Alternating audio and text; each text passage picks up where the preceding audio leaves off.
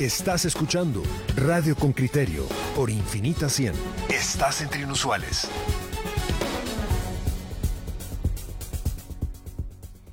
Muy bien, pues vamos a abordar otro tema que es la caducidad de las vacunas. Escuchamos la nota de don Henry Bean y luego vamos a hablar con don Francisco Coma, que es el ministro de Salud. Primero la nota de don Henry. El informe de Henry Bean, reportero con criterio. Guatemala, según el portal del Ministerio de Salud, quedó rezagado con el 47% en el proceso de vacunación, con esquema completo y de acuerdo con los aplicadores de los inmunizadores. Para pasar de ahí es casi imposible. Las personas ya no quieren vacunarse, afirma Rubidia Matías, con 16 años de trabajar en salud pública y 3 años de coordinar el distrito Chalbal. Lo veo difícil que lo vaya a aceptar la población, porque incluso, como le digo, hasta han habido maestros en las escuelas, personas, ahí sí que con alguna profesión, personas de las iglesias, autoridades comunitarias, que realmente no han recibido ni siquiera una sola dosis. Los, el porcentaje que se vacunó con primera dosis no se va a vacunar al 100% a su tercera dosis o los que han eh, tercera o cuarta dosis. Yo no, dudo que al final eh, sea. En un año de vacunación, Quiché solo alcanzó el 30% de su población con esquema completo. Esta trabajadora de salud percibe que al existir más de una dosis, las personas ven obligatoriedad y eso crea resistencia. Los salubristas ya no tienen a quién vacunar y la instrucción de salud de abrir los frascos de inmunizadores so pena de perder las dosis ha sido un respaldo, pero... O sea, nos hacía que tenemos que buscar las estrategias, salir, correr y ahí sí que irle a rogar a la gente que se vacune, mm. porque yo tengo que abrir ese frasco. O sea, ahorita nosotros nos asignaron 110 frascos de Moderna para una semana. O sea, tengo que abrir dos frascos. Uno, un frasco de Moderna para adulto de 0.5 y un frasco de, para 0.25. Ahí independientemente eh, eh, llegan o pueda yo administrar varias dosis o una dosis de cada frase. Lo que esta enfermera dice es que las dosis llegan a los puestos de vacunación, pero la gente ya no. Y la vacuna se desecha todos los días. O sea, hay días que nos va bonito o hay equipos que les va muy bonito. Administran, digamos, la, la moderna viene de 10 dosis para adulto. Pero para niño viene de 0.25, o sea, son 20 dosis. Y si yo administro para dos niños, imagínense 18 dosis perdidas. Concepción es el municipio de Sololá con menor porcentaje de vacunación en todo el país con el esquema completo, solo 5% de su población. Y Pedro Juracán, el jefe DIL, cree que ya no será aceptada ni una segunda ni tercera, menos una cuarta dosis. Juracán cree que la desinformación permeó. Muy difícil la, situación porque eh, precisamente el día de hoy se hizo una reunión con padres de familia. Siempre hay un hay un grupo que no que no que no acepta. Ajá, entonces como que manipulan al resto y que, no quieren pero quieren clases presenciales, pero no quieren vacunarse. Está muy difícil. Precisamente el día martes nosotros eh, estuvimos comunes, se les hizo saber a los padres de familia, llegaron los del de salud a, a dar la información, pero ahí sí desde, desde los es que no que no hay no, no ven con buenos ojos. Algo particular ocurre en Ixcán, Quiché. Los vecinos se han alejado de los prejuicios, dice la enfermera Matías. En la población se ha dado cuenta que eso es mentira porque todo el personal de salud está vacunado, incluso ya la con la tercera dosis, y aún seguimos vivos. Gustavo Cano, alcalde de la cabecera departamental de Huehuetenango, el tercer municipio con mayor vacunación a nivel nacional, opina. Yo no me pondría una cuarta dosis. No este año. El alcalde tiene 47 años y la cuarta dosis está planeada para mayores de 50. Y ante esto dice... Eh, yo he hablado con algunos mayores y no están viendo la cuarta dosis ahorita como una opción. Todavía no. Pues sí hubieron muchos infectados, de hecho todavía hay bastantes, pero mortalidad muy baja. Entonces la vacunación sí es un hecho comprobado aquí en la calle que sí ayuda. El jueves se vencieron 2.9 millones de dosis de vacunas, que representan 222.7 millones de quetzales. El ministro Francisco Coma cree que con la aplicación de la cuarta dosis, la caducación de las vacunas se reducirá. Henry Bean, Radio con Criterio. Muy bien, vamos a hablar con el ministro de Salud Pública, Francisco Coma. Francisco, buenos días, ¿qué tal? Pedro, muy buenos días, buenos días a todos. buenos días y salud, hay que decir aquí en el caso del ministerio. Sí, también. Vamos a ver, ministro, dos cosas que, que mm, levantan ampolla. Lo primero, la caducidad. Mucha gente dice, pero oiga, ¿cómo dejamos que caduquen eh, X millones de vacunas y el dinero que nos costó? ¿Qué respuesta hay a esto? Bueno, es, eh, es una respuesta complicada, Pedro, porque creo que tiene varios eh, puntos de vista. Uno eh, pudiera ser, y es lo que mucha gente cuestiona, el volumen de vacunas compradas. En la proyección inicial, eh, y quiero en este sentido decirlo, en el momento en que se estaban haciendo las negociaciones por parte de la administración anterior, entiendo que era la única opción Entiendo que la negociación estaba fundamentada sobre eh, la proyección de la población a vacunar. En aquel momento, pues estábamos, recuerdo, se tenía un dato inicial de alrededor de 12 millones de, de personas que eran susceptibles de ser vacunadas y aún así no teníamos todavía al segmento de población eh, de 6 a 11 años de edad y eh, me imagino pues que sobre esa base se hicieron las proyecciones de las de las adquisiciones de las vacunas. Luego eh, tendríamos que considerar que eh, se consideró una proyección de vacunación por arriba del 70% y como muy bien lo decían en la nota finalmente se encontró un rechazo a vacunarse por distintas razones.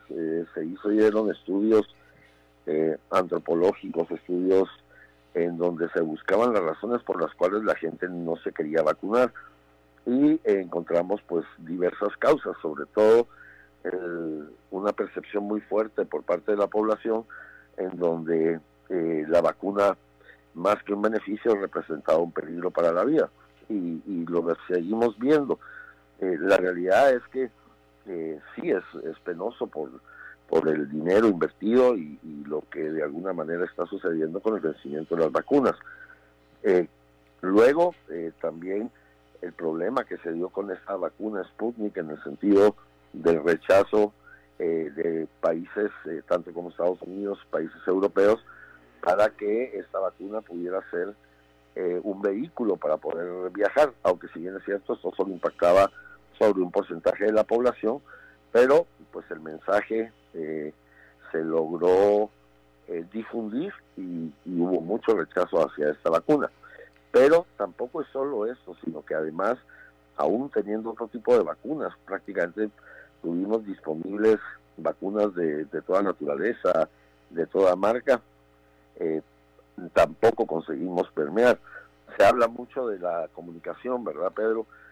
las estrategias de comunicación, yo sí quiero en ese sentido hacer un, un, eh, un análisis mm, desde la llegada de tu servidor al ministerio con el equipo de trabajo establecimos una serie de campañas eh, de comunicación tratando de ir a romper estos mensajes negativos. Incluso ah, nos fuimos a los municipios donde había menor porcentaje de vacunación antes de llegar con los vacunadores y con las vacunas eh, utilizando actores locales, autoridades locales, y a pesar de esto y a pesar de intensas campañas de equipos de trabajo trabajando por comunidad, por municipio, pues eh, tampoco lográbamos que el porcentaje de vacunados creciera. Señor Así que es una serie de factores. Señor ministro, eh, resaltando un poco ahí las problemáticas que usted señala sobre cómo la población está empezando a ver eh, esto como un riesgo a la vida y cómo ustedes están tratando de contrarrestarlo con las campañas de comunicación, eh, suena un poco como una causa perdida. Es algo que ustedes están empezando a, quieren redoblar esfuerzos. ¿Cómo se ve el panorama ahorita de, compras en vista que, que están sucediendo todos estos vencimientos? O es algo que van a pensar de una manera más austera, eh, partiendo de esto como, como una, una negativa? Sí, yo creo que la pregunta es muy oportuna. El enfoque tiene que ser clarísimo. Tenemos ya una base estadística que nos indica eh, que hay un fuerte porcentaje de población que definitivamente rechaza la vacuna. Entonces, primero, mm, en este momento seguimos teniendo vacunas vigentes eh, con fechas de vencimiento a más largo plazo. Eh, todavía quedan pendientes entregas de unos lotes de vacunas que ya habían sido previamente negociadas también y pues continuar vacunando es el objetivo del ministerio. Nosotros no podemos dejar o darnos por vencidos. Eh, podrá tardar más tiempo, seguiremos haciendo el esfuerzo, trataremos de acercarnos eh, con estas intensificaciones. Hemos eh, trabajado de la mano multisectorialmente y de verdad es de agradecer el esfuerzo de entidades como Ministerio de la Educación, Ministerio de Defensa, el sector privado, autoridades locales, actores locales, miembros de las iglesias nosotros no vamos a parar y vamos a continuar y vamos a continuar.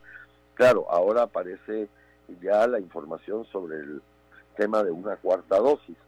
Eh, pues esto, de alguna manera, eh, también en la nota lo decían, hay gente que lo cree, hay gente que no, eh, hay gente que piensa que es una estrategia nuestra solamente para utilizar más vacunas, pero la realidad es que ya hay soporte científico y es algo que tenemos sobre la mesa para eh, poder poner eh, a la población eh, a disposición esta cuarta dosis para quienes lo quisieran, por supuesto. es seguir tratando de concientizar a la gente. Yo creo que el COVID ha sido un paradigma a romper. desgraciadamente, sí, se tuvo que luchar y se sigue luchando con muchísimos mitos. No tenemos a la vista en este momento adquirir más vacunas, salvo aquellas que tengan que ser las de refuerzo para la población de 6 a 11 años eh, y estas pues ya estamos en un proceso en donde, a ver, eh, igual que está pasando en Guatemala, en muchísimas partes del mundo, eh, se están venciendo millones de vacunas y lo que nosotros estamos en este momento es pues en, en comunicación con varios gobiernos para que podamos contar con la segunda dosis de Moderna, lo cual ya prácticamente es una certeza porque también eso ha generado eh, una dificultad en la vacunación de los chiquitos de 6 a 11 años de edad.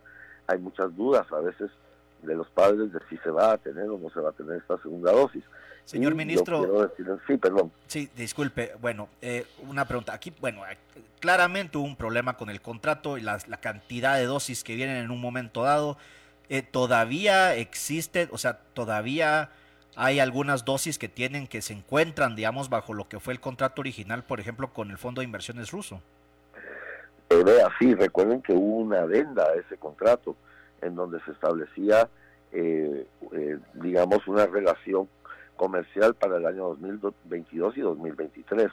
Ahora, eh, nosotros desde el año pasado hemos venido en conversaciones y además asesorados por distintos órganos eh, rectores en lo que tiene que ver los análisis de los contratos desde la perspectiva legal para eh, poder evaluar eh, y encontrar salidas a, este contrato. se habló mucho de la lesividad y que hay que declarar la lesividad del contrato o también se ha hablado mucho de las características propias de este instrumento para ver cómo de alguna manera también nosotros eh, podemos eh, prepararnos eh, ante lo que pueda venir hacia futuro. La idea para nosotros en este momento, y no sabemos qué va a pasar, porque por ejemplo, ya hoy en día existen los medicamentos que se utilizan en, un, en una fase temprana de, de la enfermedad, que evitan que muchas personas que, sobre todo los que no se quisieron vacunar, lleguen a ponerse gravemente enfermos. Entonces, igual las estrategias en este momento son complicadas. Sí se está trabajando muchísimo en el análisis del contrato y esperamos pues que de alguna manera tengamos algunos argumentos eh, para poder sentarnos en una mesa y ver cómo debatimos ese contrato eh, porque evidentemente la situación está cambiando. Eh, también alguien declaraba, aquí se ha enfermado mucha gente y hay mucha gente enferma, pero no se están muriendo. Esa es como la percepción en este momento. Así eh, que son un montón de retos, la verdad es un, Yo creo que este es un problema eh, de los más grandes que hemos enfrentado eh, porque jugamos con múltiples factores. Ministro, hay dos, dos posturas que tengo aquí enfrentadas. Una es, eh, mm, hemos tenido vacunas de sobra, no al principio, pero sí ahora, la gente no se quiere vacunar. Eh, eso es un hecho que hemos visto. por otra parte, hay quienes dicen lo que hemos tenido vacunas suficientes, en esta segunda parte, el Ministerio no ha sido capaz de vacunar. yo llevo tiempo con este dilema. ¿Qué pasó? No hemos sido eficientes o no han sido eficientes a la hora de llevar las vacunas a los lugares y comunicar en relación a que lo mejor es ponérsela? ¿O realmente ha habido una, resistencia tan brutal? Claro, eh, eh, hay que entender que es brutal, porque estamos tirando 2.9 millones de vacunas, no estamos tirando 20.000. Eh, ¿Dónde está el punto de comprensión? Porque justamente tengo aquí dos Twitter de fulanita dice, menganita dice, son dos mujeres opinando eh, contrario. ¿Qué, ¿Qué, pasa o qué pasó? gracias Pedro. Eh, yo creo que desde el punto de vista de, de, la disponibilidad y acceso a la vacuna, se hizo un esfuerzo enorme y, y ustedes entrevistaron gentes de comunidades lejanas en la entrevista que hizo Henry es decir, no es que se haya eh, hablado de, las con personas de centros urbanos y municipios, pero quiero recordarles que eh, nosotros tenemos grupos de brigadistas que han eh, trabajado de casa en casa en las comunidades más lejanas. puedo dar ejemplos de brigadistas caminando 10, 12 kilómetros para poder llevar las vacunas incluso a comunidades tan pequeñitas eh, que también el tema de, por ejemplo, usar o no usar una vacuna o un vial de 10 dosis eh, para vacunar tres personas, por ejemplo. Yo creo que probablemente sí hay que analizar la complejidad de, nuestro país desde la perspectiva de, la, de esta ruralidad o de esta extensión o distribución de población.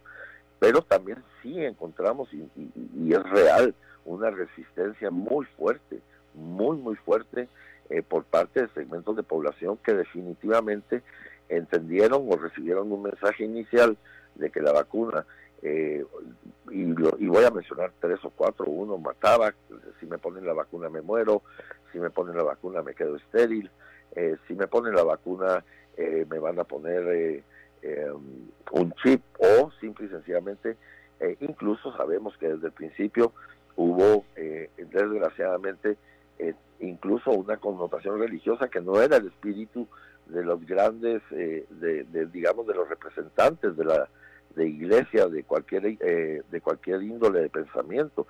Entonces, también es cierto que, que la comunicación en este país es más complicada porque hay que darle pertinencia cultural, pertinencia lingüística. es un país muy, muy complicado. Ayer nosotros hacíamos un análisis y claro, cuando uno analiza las tablas, por ejemplo, de, la Organización Mundial de la Salud o de la Organización Panamericana de la Salud, primero, eh, Guatemala eh, de la región es de los países con mayor número de población. Eh, segundo, Guatemala ha colocado más de 16 millones de dosis. y también importante, hubo mucha gente que se puso su primer dosis y ya no quiso regresar por una segunda dosis. Entonces, creo que confluyen dos factores. Uno, la dificultad en la comunicación, eh, pero sí quiero resaltar el esfuerzo, no del Ministerio de Salud, porque finalmente de verdad aquí se involucraron actores de toda naturaleza, autoridades locales, COPODES, actores locales que eran relevantes en las comunidades. Eh, eh, se trabajó integralmente con, el, con el ejército, con educación, el Ministerio de Salud tuvimos a disposición de la población más de 700 eh, puestos de vacunación y si a eso le sumamos las brigadas eh, que fueron de comunidad en comunidad, eh, creemos que como país hicimos un esfuerzo enorme. la velocidad de la vacunación no fue la, que, la, la óptima, pero quiero reiterar, nosotros seguiremos trabajando y seguiremos intentando vacunar muy bien, ministro. Pues muchísimas gracias. Se trata del ministro Francisco Coma del Ministerio de Salud. Feliz viernes, mejor fin de semana. Buenos días, ministro. Muchísimas gracias. gracias. por el espacio. Salud. Bueno, comentarios de todos los gustos. Empiezo por el último de José Oliva. Creo que finalmente el gobierno hizo su trabajo, la vacuna estuvo disponible y las personas no quisieron vacunarse. Estuardo Rosales, por su parte, recuerdo que el ministro, que al ministro que el ejército cobra 10.000 diarios por vacunar y no es gratis el trabajo, es una obligación. Eh, Estuardo Rosales también dice había que entrevistar a la famosa ministra que renunció en el momento crítico mm, de la vacuna. Eh, va a los centros de vacunación y se topa con la europea que no aplica la que usted necesita. Eh, claro ejemplo de ayer, Sputnik solo segunda dosis. Bueno, Estuardo, yo me vacuné con Sputnik y me pusieron la primera y luego me pusieron la segunda. Lo que pasa que mucha gente, eh, entre ellos yo, nos preguntamos mm, para qué vacunarnos con Sputnik si no servía. Bueno, en mi caso, en el mío, que yo tengo dos Sputnik y una Moderna, en el mío, hablo yo por mí, yo decidí que me importaba un bledo poder viajar o no, porque mi salud era lo primero. Entonces yo me puse Sputnik. Hay gente que dice, ay, ¿para qué me lo voy a poner si voy a viajar? Y a lo mejor no viaja en su vida. Eh, eh, en, en, un momento en el que todos estamos bajo presión de la COVID, yo dije, Sputnik, pincha. Que no voy a poder viajar, ya veré cómo viajo, pero, pero pincha. Y hay gente quien dijo, no, yo la Sputnik no, y la rechazó. En fin, de, se da toda la casuística. Un ciudadano, porque así firma, todo esto se resume en dos palabras, ineficacia y ineficiencia gubernamental en su mayor expresión. Muy bien. Gina de Murales, una pregunta, ¿se puede llegar al extremo de pagar para que se vacunen en lugar de seguir perdiendo tal cantidad de vacuna? Pero ¿por qué vamos a pagar para que...? Es que pagar para que se vacune significa que yo, que me he vacunado, encima tenga que pagar para que usted se vacune.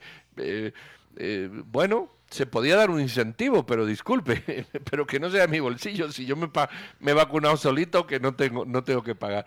Como ven ahí, de comentarios para todos los gustos. En vía de Facebook, ¿queréis leer algún comentario? aquí, sí, nos están llegando muchos comentarios de gente muy molesta. Sin, duda que así es, un, es una noticia que, que sí eh, eh, le eleva mucho mucho sentimentalismo y enojo al final ciudadano. Aquí nos dice Fran, proyectaron 70% de la población con, vacunación y no lo lograron y ahora buscan excusas, fracaso total. Y bueno, ahorita que comentábamos desde una perspectiva urbana el tema de la Sputnik, evidentemente no podemos comparar el 60% de vacunación en la ciudad con el resto del país, o sea, no, no es una población totalmente homogénea y hay que, y como incluso mencionaba el ministro, los factores religiosos eh, y comunitarios son significativos. Eh, eh, en, parte sí, pero también, como lo hemos dicho, tenemos un país sobrediagnosticado y, eh, y estos han, sido situaciones que en otras, en otros temas también han sido un problema.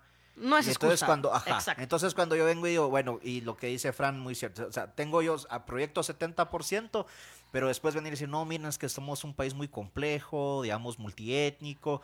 No, o sea, a ver, eso ya lo sabíamos, ¿verdad? eso ya lo sabemos. Y es un tema de salud pública que no es solo con el COVID. Sí, eh, pero, pero, pero también eh, el, el, el problema de la comunicación, la desinformación, también ha sido algo que ha calado mucho en ciertos segmentos de la población.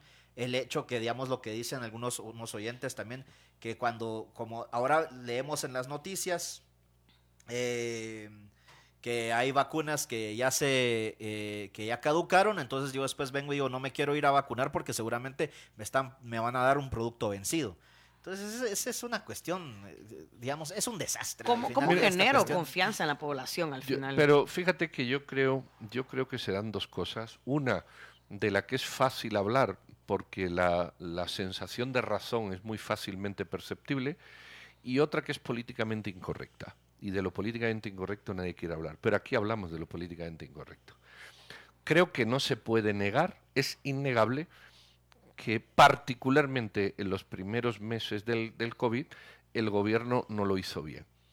Quizás no pudo hacerlo mejor, bueno, o quizás no lo hizo bien porque no quiso hacerlo mejor, pero es innegable que en los primeros meses no había vacuna, es innegable que en los primeros meses había cola, o sea, eso es eso todo el mundo lo tiene y, la discusión es poca, puede ser de muy fina, pero es poca. Ahora, ¿qué no se discute? ¿Qué es lo políticamente incorrecto? No se discute en casi nada.